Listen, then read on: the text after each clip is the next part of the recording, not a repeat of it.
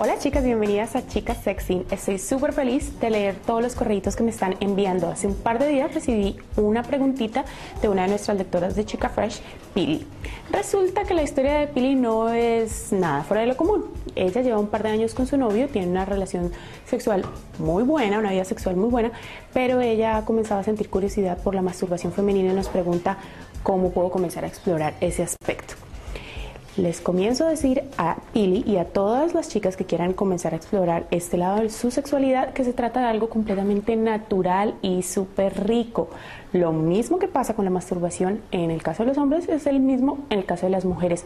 Dejen todos esos tabús, la voz de la abuelita, todas las ideas que nos metieron de chiquita lejos cuando se trata de masturbación femenina. Es natural y gozosa. ¿Qué nos permite la masturbación femenina? Finalmente amar, conocer y explorar nuestro cuerpo. Y el beneficio que tiene no solamente es para ti, sino para tu pareja. Le podrás comenzar a indicar qué te gusta, qué no te gusta, qué velocidad, de dónde te debe tocar. Y eso es algo que solo puedes aprender tú contigo misma. No hay fórmulas secretas, entonces no voy a venir acá a pretender que les puedo decir a ustedes A más B igual a C, porque cada una de las mujeres tenemos un cuerpo diferente y lo que nos gusta es distinto. Se trata de que tú misma explores y comiences a ver cómo reacciona tu cuerpo.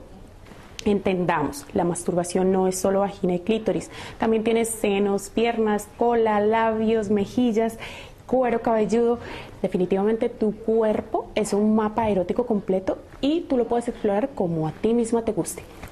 Eh, un punto muy importante, cuando comiences a hacerlo, asegúrate que estás solita de pronto en la noche, cuando ya todo el mundo se haya ido a dormir o cuando tus papás estén trabajando, tu hermanito no ande por ahí, lo menos que queremos es que de pronto alguien abra la puerta y tú termines traumatizada y nunca quieras volver a ensayar.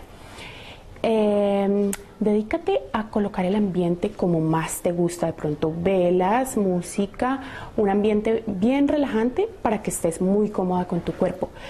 Eh, relájate, déjate llevar. Si decides comenzar completamente desnuda, eso está muy bien, pero si quieres puedes comenzar a quitarte prenda por prenda.